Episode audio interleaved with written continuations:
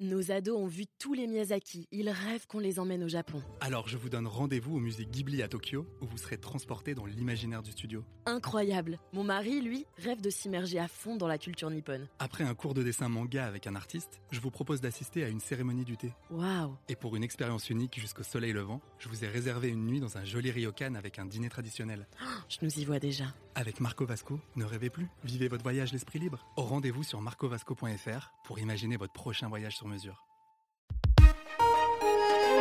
Figaro Radio. Le Buzz TV.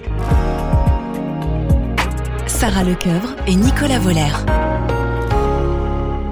Bonjour à toutes et à tous, bienvenue dans ce nouveau Buzz TV de TV Magazine. On est ravis de vous accueillir aujourd'hui avec notre invité du jour. Alors, je vais essayer de, de- de tout décrire. hein. C'est un écrivain slash essayiste, slash philosophe, slash polémiste, slash animateur. Bref, ses envolées, elles nous ravissent à chaque fois. Il aime prendre de la hauteur sur une actualité qui est souvent dense et compliquée, tout en prenant le dialogue et la fin des clashs. Ça tombe bien, la nouvelle émission à laquelle il participe s'appelle Ne nous fâchons pas, dans un quotidien difficile, marqué par les grèves, l'inflation, les conflits ou encore l'affaire Palmade. On est curieux de recueillir son regard. Bonjour Raphaël Enthoven. Bonjour. Merci d'être avec nous. On est ravis de vous avoir. Le franc-tireur, c'est en kiosque. Ne nous fâchons pas, c'est la nouveauté hein, sur Oui. Paris Première avec Anaïs Bouton. On va en parler dans, dans quelques instants. Euh, alors, c'est une question qu'on pose souvent aux éditorialistes, polémistes qu'on reçoit sur, sur ce plateau. Est-ce que c'est facile aujourd'hui, Raphaël, d'avoir un avis sur tout? Et est-ce que, fondamentalement, vous avez un avis sur tout Non, pas du tout. Non. Non, non, pas du tout. Dieu, Dieu- Dieu- Dieu m'en garde. Non, en revanche, euh, en revanche euh, euh, il, il n'y a pas de matière noble et de matière indigne. On est d'accord. C'est-à-dire que tout peut faire l'objet d'une discussion, tout peut faire l'objet d'un examen, tout peut faire l'objet d'une réflexion, tout peut faire l'objet d'un débat. Mais quant à la capacité d'être toutologue ou d'avoir un avis sur tout, non, ça, c'est a- pas mon. Ouais, il y a des sujets sur lesquels vous pêchez? La, la- la liste est plus longue que celle des sujets Ah. sur lesquels je- j'interviens, par Ouais. définition, évidemment. Vous savez, c'est comme les gens que vous connaissez, vous en connaissez moins que des gens que vous ignorez. Voilà. Oui, absolument. Euh, vous inspire que vous inspire ces blocages, cet appel au blocage. On a vu encore des députés appeler les gens à poster sur Instagram les photos des, des- des blocus. hein. Ça devient oui, assez, assez oui, oui, incroyable. ça- ça- oui, non, ça c'est le, ça, c'est le sport de Louis Boyard. euh, Absolument, voilà. qui- Spécialiste qui- de, non, mais qui- de c'est la surtout- news. Louis Boyard est intéressant parce que Louis Boyard a préempté le fait de représenter les jeunes. Oui. Et c'est ça qui est intéressant. C'est-à-dire qu'il fait une vertu d'une qualité hautement provisoire. Et ça me paraît tout à fait D'être périlleux. jeune, vous voulez dire. Et oui, ça. vous Ouais, vous souvenez, dans, les années 90, on chantait tous Le monde de demain, quoi qu'il advienne, nous appartient. Seulement, on oubliait de chanter qu'à l'heure où le monde de demain nous appartiendrait, on serait devenus de vieux croutons. Oui. Ce que je veux dire, c'est que de, non, mais de tous les racismes, l'agisme est vraiment le plus bête de tous, en fait. Parce que euh, vous êtes blanc, vous détestez les noirs, bon, c'est stupide. Vous êtes noir, vous détestez les blancs, c'est idiot. Mais vous avez au moins le, le sentiment de détester votre antipode. Oui. Alors que vous êtes jeune, vous détestez les vieux, vous détestez votre destin. Ce que vous serez plus tard. La haine des vieux, c'est pas la haine du passé, c'est la haine de l'avenir. Pardon, je suis parti sur un Non, autre truc. en c'est très bien, c'est- il n'y a, pas de problème. C'est- c'est- c'est c'est- c'est Louis Boyard, si vous voulez, cette façon qu'il a de se faire le porte-parole de la jeunesse. Euh, Jordan Bardella a un peu cette tendance aussi. Il ne faut pas préempter la jeunesse, ça ne dure pas. Euh, ça me paraît très périlleux de se faire le porte-parole d'une vertu C'est provisoire. éle- électoraliste. Euh, Oui, en- oui, oui, oui, ça, on appelle ça, on appelle ça. ça du, on Ouais. appelle ça du, du jeunisme, oui. Ou de l'opportunisme. Donc je ne sais plus la question. voilà, C'était sur les grèves et le blocage, mais on va y Sur revenir. Oui, dans les grèves, il y a On un va- truc qui me. Qui me je, je pense qu'il y a des études à faire. Alors, euh, ça ne concerne pas la majorité des grévistes, probablement. Mais il y aura euh, des études plus tard sur les effets sur les grèves et sur l'efficacité des grèves du télétravail. Euh, on sort d'une période qui, par définition, a considérablement augmenté le télétravail. Euh, ça a changé la nature du, du- du travail. La nature du rapport au travail aussi, la nature de ce qu'on était capable de produire, euh, même si euh, il y a des métiers qui ne peuvent pas Mm. faire l'économie de la présence sur place. Mais euh, il paraît que c'est très intéressant de voir que ça n'est pas la politique qui va diminuer l'effet des grèves, c'est la technique, probablement. Oui. Et je demande à doute. voir, moi, les, les- les effets à plus long terme, hein, sur euh, quelques années, euh, du, du télétravail sur les grandes mobilisations euh, comme celle qui nous attend. Ce qui vous attend, c'est ça. Évidemment, avec Raphaël Enthoven, une vraie conversation qu'on va poursuivre juste après les news médias de Sarah Lecoeuvre. Ça va, Sarah? Euh, en pleine forme. Marlène Schiappa, justement, hein, euh, Ouais, qui, justement. qui va perdre une partie Oui. de son portefeuille. Ouais, je J'ai pas passé le je week-end avec, hein, je préfère préciser. Mais Elle va perdre une, une partie de son ça- ça portefeuille. le Alors, là. Non, non, pas du tout. Ah ouais. Pas du tout. Que Marlène Schiappa, en fait, on parle très souvent d'elle. Là, C'est vraiment ça dans les médias. Elle a une présence Marlène médiatique mieux. Oui, et les photos sont parues Mais oui, ce week-end dans Paris Match. Euh, Sa nouvelle romance, la secrétaire d'État chargée de l'économie sociale et solidaire, eh bien, est en couple avec Mathias Savignac, qui est le président de la mutuelle MGN. Par conséquent, la ministre, qui en a rapidement informé Emmanuel Macron, eh bien, ne pourra plus suivre certains dossiers, dont ceux relatifs aux mutualistes, qui sont donc transférés à sa première ministre, Elisabeth Borne. Objectif évidemment, éviter tout conflit d'intérêts. Les conflits d'intérêts, hein, Raphaël, c'est quelque chose qui, qui vous parle pour vous. C'est euh, dans, le gouvernement, c'est compliqué. Est-ce que par exemple vous pourriez travailler à Radio France? Si vous êtes en, en- en couple avec Adèle Vendretz Est-ce que vous pourriez? Oui. Quel rapport? Ben, je ne sais pas, travailler dans un endroit où travaille votre compagne, par exemple. deux. Radio France, euh, Adèle Van Rett n'est pas présidente de Radio France. Non, bien sûr que laisse- que, que, que, je sois euh, non grata, ou même pas d'ailleurs, sur France Vous êtes non Inter. grata sur France Inter Non, mais je- non, non, non, le, le hasard. C'est le hasard. Le hasard a voulu que je ne sois pas invité sur Inter depuis un certain temps. Mais Ah. je n'ai rien publié, donc il n'y avait aucune raison de m'inviter particulière. Non, non, il n'y a pas de problème avec ça. Mais les conflits Non. d'intérêts en politique, on en parle Mais là, il y a souvent. pas- là, c'est pas, c'est, tout à fait différent. Là, ça Ouais. n'a rien à voir.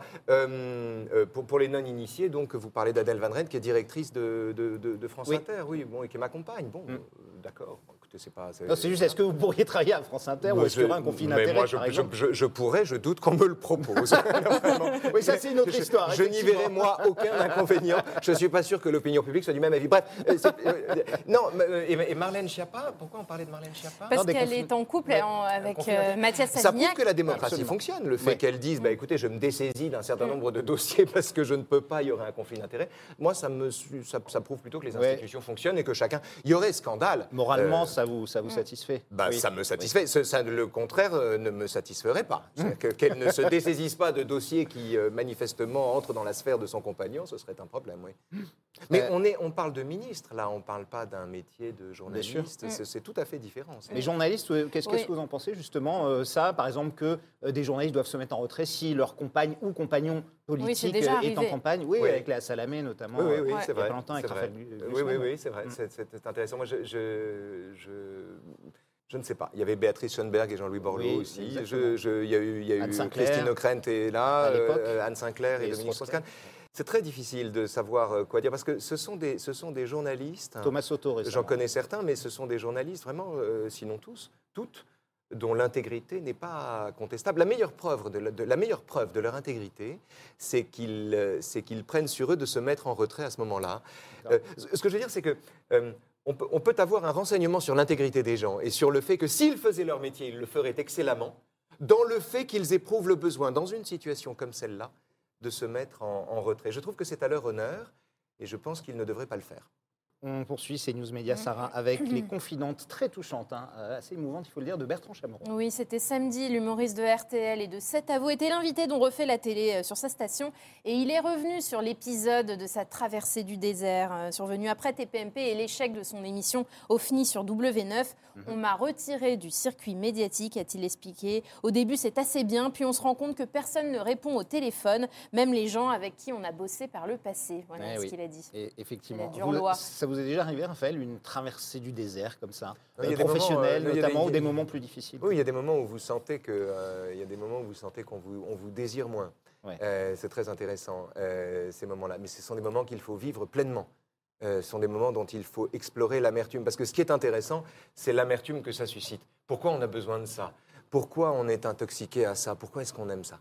Qu'est-ce que ça donne? Alors, il y a deux choses ici. Il y a C'est votre métier aussi, et gagner votre vie, Oui, il y a, il y a la, au-delà il y a question de gagner sa vie, mais c'est au-delà, parce que travailler dans les médias, c'est gagner sa vie en faisant un métier de drogué, Mm.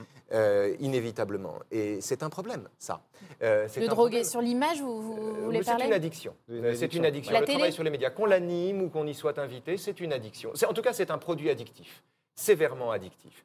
Euh, C'est la et- notoriété qui est addictive, c'est le fait qu'on soit Non. reconnu dans la rue, c'est le- Non, c'est pas la notoriété. Non, non, non, non, non, non, non. Ça, c'est plutôt sympa, ça. Quand vous appartenez à cette semi-notoriété où on vous dit, on croit qu'on vous reconnaît, dans le doute, on est sympa avec vous. Vous voyez ce que je veux dire? C'est la, c'est la bonne notoriété. aussi. Pour La on vous a notoriété- pris, Raphaël, par Oui, exemple, c'est- pour que vous non, mais n'étiez pas attends, on, on- on vous, on vous prend pour quelqu'un, on n'est pas tout à fait sûr. Vous n'êtes pas assez connu, vous n'êtes oui, pas Mbappé, oui. si vous voulez. Donc, euh, vous Oui, voyez ce que je veux dire? Il n'y a pas d'émeute quand vous arrivez. Ou Michel Drucker. On vous connaît. Oui, voilà, c'est ça. Vous n'êtes pas, vous n'êtes pas Cléopâtre. mais, mais vous êtes un petit peu connu, et donc dans le doute, on est sympa avec vous. Donc il n'y a, que des avantages à ça. Non, c'est pas ça le problème. Le problème, c'est que quand on vous donne le choix, c'est le problème de Narcisse. Quand on, si on donne à Narcisse le choix entre lui-même et son image, c'est son image qu'il va Il choisir. va choisir. Et ça n'est pas s'aimer soi-même que de choisir son image plutôt que soi-même. Eh bien, quand on passe dans les médias, c'est un peu ça qui se joue. C'est-à-dire que à soi-même, à sa propre santé, on substitue son image ou bien l'image qu'on peut donner de soi. Et il y a là quelque chose de délétère, d'addictif, de dangereux, ce qui fait des D'aimer traversées plus du désert. son image, l'image qu'on a Oui. dans les médias que, Que soi-même. Que. Que soi-même. Ah Ce qui fait des traversées ouais. du désert une chance. Ouais. Euh, c'est une chance, c'est une occasion, euh, outre que quand vous, vous, vous intervenez au titre de- de- d'animateur du débat public, si vous voulez, sur la, sur la scène publique, ben, n- ne pas aller trop dans les médias ou faire une cure de ça, ou qu'on vous l'impose, et feindre de la vouloir, Mm. euh, eh bien, c'est c'est aussi l'occasion de ne pas devenir ce qu'on appelle un intellectuel médiatique, Mm, mm. ce qui est toujours bien, puisque c'est devenu un mot péjoratif.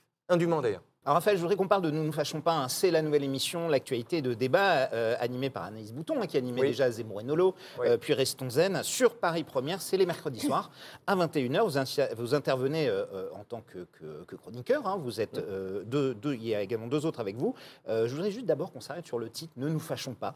Est-ce que proposer une émission on échange des points de vue sans se hurler dessus, c'est un concept complètement démodé ça- Ouais, c'est contre-intuitif. en fait. mais non, mais c'est oui, punk. C'est punk. Ouais, c'est un peu On punk. fait une émission de débat, on se fâche Ouais. pas. C'est totalement contre-intuitif. Mais oui, si vous voulez, on fait une émission où, dont le but du débat, c'est de ne pas s'engueuler. Euh, c'est ça l'idée. Euh, donc c'est totalement contre-intuitif. Euh, mais, mais pourquoi Surtout pas, dans la période actuelle, pas. oui. Mais c'est- intéressant. Dans la période actuelle, c'est pas la période actuelle, c'est la démocratie. Oui. La démocratie produit du combat, produit de l'engueulade. La démocratie fait grand cas du débat et en fait ne les organise jamais. Parce que dans une démocratie, les gens ne viennent pas débattre, ils viennent combattre. Ils viennent pas avoir raison, ils viennent avoir raison de l'autre. Et donc, c'est toujours la tendance en démocratie est au pancras, à la lutte, à l'engueulade, au coup bas, au coup bas ou au combat. Euh, nous, on veut faire du débat. Ce, ce- ce sera, ce- ce- ça, dure, ça dure une heure et demie. hein. Après, euh, les gens peuvent retourner et reprendre une activité normale. Mais c'est vrai que nous, on ne va pas s'engueuler pendant 100 Ouais. minutes. Et comment on fait Euh, Là, la semaine dernière, vous receviez, vous étiez face Alexis à Corbière. Alexis Eh Corbière oui. de la France Insoumise. Ça s'est bien passé? Qui peut être agaçant. Qui peut- de temps Non, en mais c'est surtout que Mais- Alexis Corbière et moi. on a toute une histoire. On a Ah. tout, un, tout un passé, tout un passif, comme dirait Un Mitterrand. passif, d'accord. Euh, et, euh, mais mais, mais c'était intéressant, c'était presque une façon d'exorciser celui avec qui j'avais le plus d'occasion de m'engueuler. Euh, comme euh, premier invité, c'était très bien, ça s'est très très bien passé. Vous savez, la civilité fait des miracles et surtout, surtout, surtout, la politesse est une vertu citoyenne. La politesse est une vertu républicaine. Et la politesse qui peut aller parfois jusqu'à la sollicitude sincère. Euh, on était dans ce climat-là quand on a, quand on a enregistré l'émission euh, et quand on a fait cette discussion. Et du coup, j'espère, je veux croire qu'on y a dit des choses qu'on n'aurait pas dites si on était sur la défensive l'un et l'autre. Mais est-ce qu'il y a des personnes, des groupes de personnes avec qui il est très compliqué, voire impossible de, de discuter Oui. sans monter au, au clash, Oui. par exemple Oui. Lesquels? Bon, je sais pas, les antivax par exemple. Ouais. C'est-à-dire des gens qui bannissent la raison, c'est-à-dire des gens qui vous disent que 2 et 2 font 5. Il n'y a pas de terrain commun avec des gens qui vous disent ça. Des gens qui vous disent qu'il vaut mieux pas se vacciner en période de pandémie. Il n'y a pas de terrain commun, il n'y a pas de lieu commun, il n'y a pas d'espace commun de C'est un, de discussion. che- un de vos C'est chevaux de bataille. hein, mais- Bah, c'est-à-dire que c'est- le problème, c'est un de mes chevaux de bataille. C'est-à-dire mon but à moi n'est pas de faire prévaloir mon opinion, c'est d'é- d'élargir, euh, d'étendre la sphère du débat. Or, il y a des conditions liminaires au débat qui ne sont pas remplies par les antivax, en tout cas à ma connaissance. C'est-à-dire qu'aucun n'use de la raison euh, pour discuter, tous usent de, de l'invective et de la- et de, et de- et de l'argument d'autorité. Euh, ce, qui est, ce qui est important Et Louis Boyard, vous en parliez par exemple, lui, ce serait possible ou pas? Je sais pas. euh, Oui, on pas. vous l'avez pas fait encore, Non, on n'a Hmm. pas, on pas essayé. Non, mais moi, je- après, il y, a- y y Louis Boyard qui fait son activité de militant, qui s'adresse à ses partisans. Puis il y a Louis Boyard qui a certainement une vision du monde et qui euh, mérite à tous égards. En tout cas, ce qui est certain, ouais. c'est que si on recevait Louis Boyard, il serait mieux traité que chez Cyril Hanouna. Euh, voilà, il n'y a pas de, il y a pas de doute Pas là-dessus. d'insulte. Non, il n'y a pas d'insulte. Et puis surtout, on ne traite pas comme ça un, un- un- un représentant de la, de, de la République. Ça, vous a, élu- ouais, ça ouais. vous a choqué cet épisode? Un élu, je, je- je n'ai pas aimé la façon dont on parle à un élu. Je n'ai pas aimé qu'on traite un élu comme qu'on fasse à un élu le procès de celui qu'il était auparavant.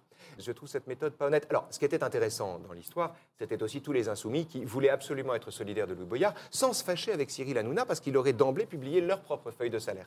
Et alors, Absolument. ça donnait des Et puis choses. ils sont invités régulièrement chez Mais oui. lui aussi. hein. Alors, ça- alors, c'est le, le mieux, ça a été Mélenchon, qui lui a dit Attention, monsieur Hanouna, mais quasiment de mémoire, Oui, oui. attention, monsieur Hanouna, je vous le dis, si vous continuez, nous continuerons de venir à votre émission. C'est sublime.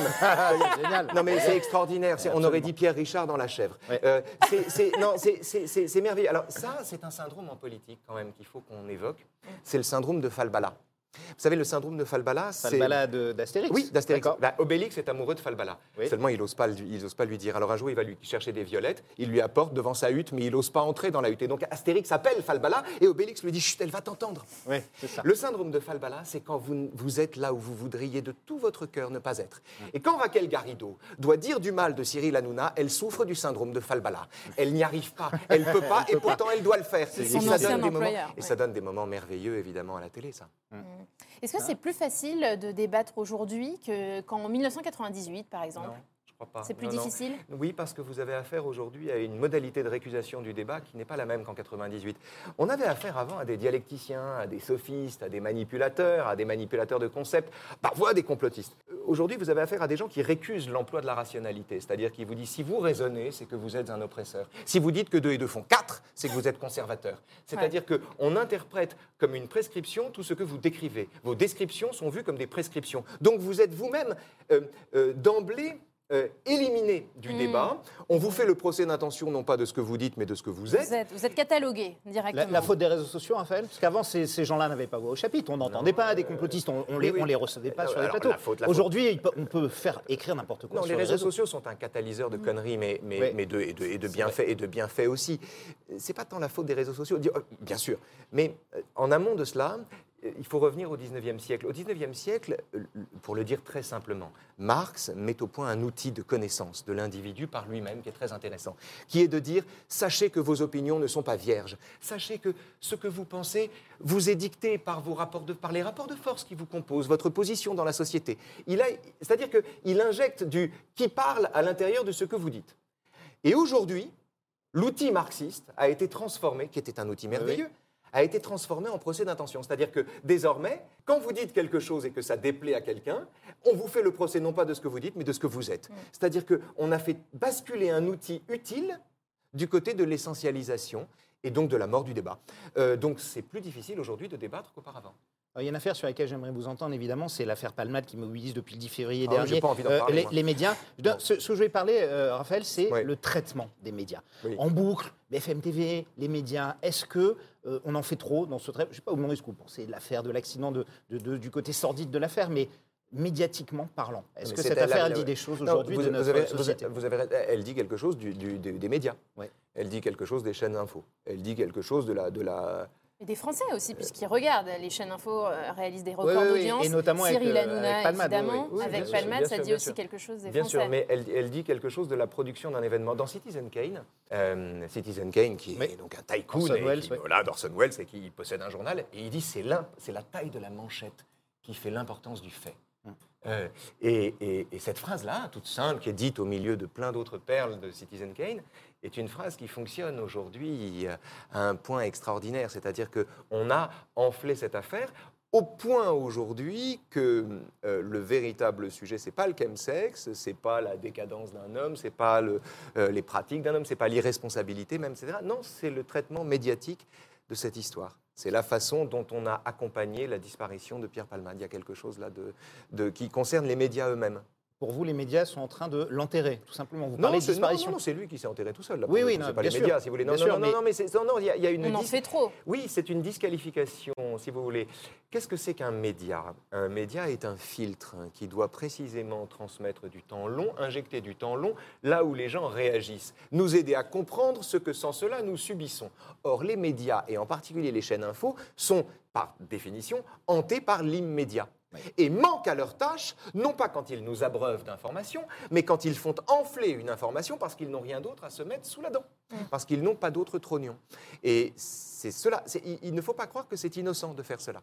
C'est-à-dire de grossir un fait, de donner à un fait les contours d'un phénomène de société, tout simplement parce que c'est un fait dont on sait que les gens vont avoir euh, le goût de, de- enfin, que, que les consommateurs vont, vont, vont Quitte à l'apprécier. inventer des choses un peu et aller. Quitte aller à, en épingle, quitte à bien grossir des rumeurs, Ouais, quitte à grossir des, des rumeurs et à apporter moins d'audience aux démentis de ces rumeurs, notamment euh, l'histoire de la pédopornographie, Oui. euh, mo- moins d'audience aux, aux démentis qu'aux rumeurs elles-mêmes. Mm. Oui, on est dans la réaction et pas dans l'émotion. On- on- les médias manquent à leur tâche de pédagogue euh, à l'instant où ils cèdent à ce torrent-là. Euh, on devrait précisément injecter du temps long et réfléchir sur la pratique même des médias, en Mm. l'occurrence. Je crois, je trouve, il me semble.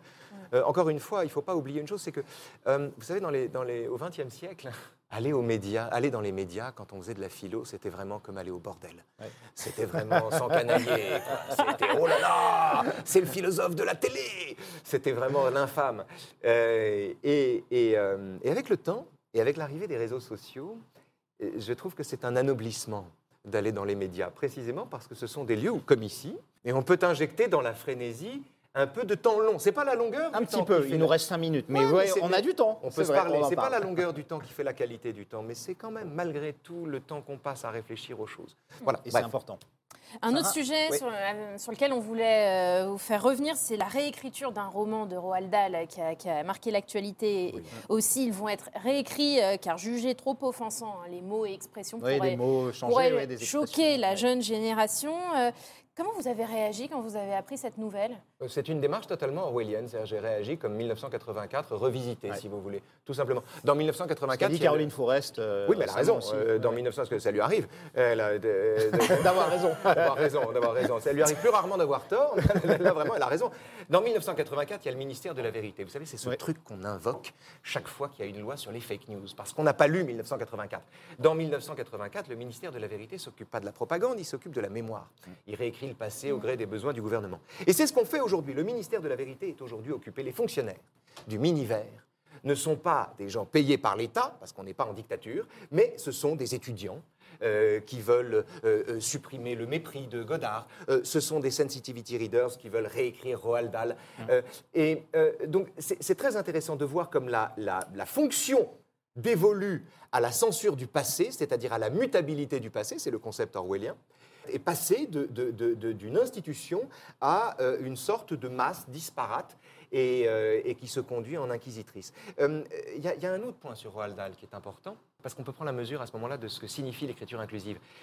Roald Dahl, les livres de Roald Dahl sont grands parce qu'ils sont merveilleux, mais aussi parce qu'ils ne cachent rien de ce que l'enfance a d'horrible. Il y a du Dickens dans Roald Dahl, hein. Oui, il y a du J.K. Rowling Oui, C'est voit, une on tradition anglaise. C'est une tradition Ouais, ouais, bien britannique. Les grands écrivains britanniques sont des écrivains de l'enfance. Des orphelins, des. Des orphelins. Toujours. ouais. Et, oui, on ne- parce qu'on ne se cache pas cela. Déposer sur cette ambition littéraire un lexique de l'amoindrissement, mettre ça en sourdine, c'est priver cette œuvre-là précisément de ce qu'elle a de grand, de beau et d'utile. On ne fait pas que la rendre digeste, on la rend inefficace. Raphaël, Euh, co- comment voilà. on fait, juste, euh, il nous reste deux minutes, pour lutter de Pas manière vite. globale contre la cancel culture, euh, qui est aujourd'hui évidemment un, un phénomène qui s'est amplifié, beaucoup venant des, des États-Unis, Oui. qui commence à être adopté en France. Est-ce qu'il y a des choses pour lutter contre la cancel culture On a l'impression que cette vague est en train de, de- de- de tout balayer sur son Mais passage. je ne vois pas de raison qu'elle balaye tout sur son passage. On peut créer des récifs. euh, On n'est pas obligé d'accepter que les épisodes de South Park qui parlent du prophète soient subtilement et sournoisement effacés des plateformes. On n'est pas obligé d'accepter qu'un film comme Soul Man, qui racontait dans les années 80 un étudiant qui se fait une blackface pour obtenir des droits, bourses, euh, ouais, une- une pour bourse, obtenir une euh, ouais, bourse, ouais. film remarquable, excellent plaidoyer contre le racisme, soit Super désormais film. absolument non disponible. On n'est pas obligé de consentir à ça. On n'est pas obligé de consentir à la disparition de Pépé le Putois. On n'est pas obligé d'accepter ça. On n'est pas obligé d'accepter que le présent, qui est myope et qui Ouais. se prend pour le centre, dicte ses normes au passé. On n'est pas obligé de céder à l'illusion qu'on va lutter contre la haine en effaçant les traces de son passage. Au contraire, on va affermir la haine en se privant des moyens de la représenter et de lutter contre elle. Donc on n'est pas obligé d'y consentir. Je ne sais pas si ça marchera. Je sais ce qu'on a à faire quand on, quand on défend les lettres. Ça on a, on a encore un peu de temps? Oui, on a bah- une petite minute. Allez. Euh, Oui, moi je voulais savoir si vous êtes positif pour l'avenir. Est-ce que vous êtes inquiet par le monde euh, qu'on laisse à nos enfants? Euh, oui, Je suis très inquiet, je n'ai aucun espoir, je ne suis pas du tout positif. Ah oui. Euh, je Ah vois le, le- le- le- pire advenir, mais je ne vois dans cette prédiction commode. C'est facile, vous savez, vous prédisez le pire, vous êtes sûr de ne pas vous tromper. hein. Euh, donc il y a quand même quelque chose de commode dans le pessimisme. Mm. Ce que je veux dire, c'est que j'ai le pessimisme actif. Je ne vois aucune raison de ne pas agir. Je ne vois aucune raison de ne pas lutter contre ça. C'est dans Matrix 3, Ouais. quand les, les machines vont envahir Sion. Le général, j'oublie son nom à ce moment-là, dit bon ben puisqu'ils nous envahissent, ils vont gagner. Mhm. Mais avant ça, on va leur faire vivre l'enfer. We give them hell before they do. Et donc il y a un peu de ça, si vous voulez. Euh, Peut-être qu'ils vont gagner, mais on va leur faire vivre l'enfer. Euh, Aujourd'hui, pour vos enfants, ce, ce dont vous êtes le plus fier de leur avoir transmis, ou que vous leur transmettez encore Je n'ai euh, pas de encore motif de fierté particulier. Moi, je, je- je- veux leur transmettre l'amour des mots, euh, l'amour des livres et le goût de penser contre eux-mêmes. Voilà, c'est tout. Et l'amour de l'escalade. L'amour de l'esthétisme aussi, parce que votre fils est mannequin, Aurélien. Non, mais il Mannequin. veut, ça, il fait ce qu'il veut. C'est- si- une permettez- fierté quand même. C'est une fierté, certes. Qu'il Je- défile pour mais- Saint-Laurent, mais bien sûr, bien sûr, bien sûr. c'est un talent qu'il ne tient pas de moi. Vous voulez dire quoi sur la, la- la démarche, la façon de porter les C'est vêtements pas c'est de ça moi. Ça ne vient pas de moi, ça. C'est sa maman, sans doute. Maman. Merci beaucoup Raphaël d'avoir été avec nous. Je rappelle qu'on peut vous lire évidemment dans Franc-Tireur en vous regardant Ne nous fâchons pas sur Paris Première. Et euh, on vous suit évidemment partout. Merci d'être passé sur ce plateau. Bonne journée à tous et à tous. Merci de votre fidélité.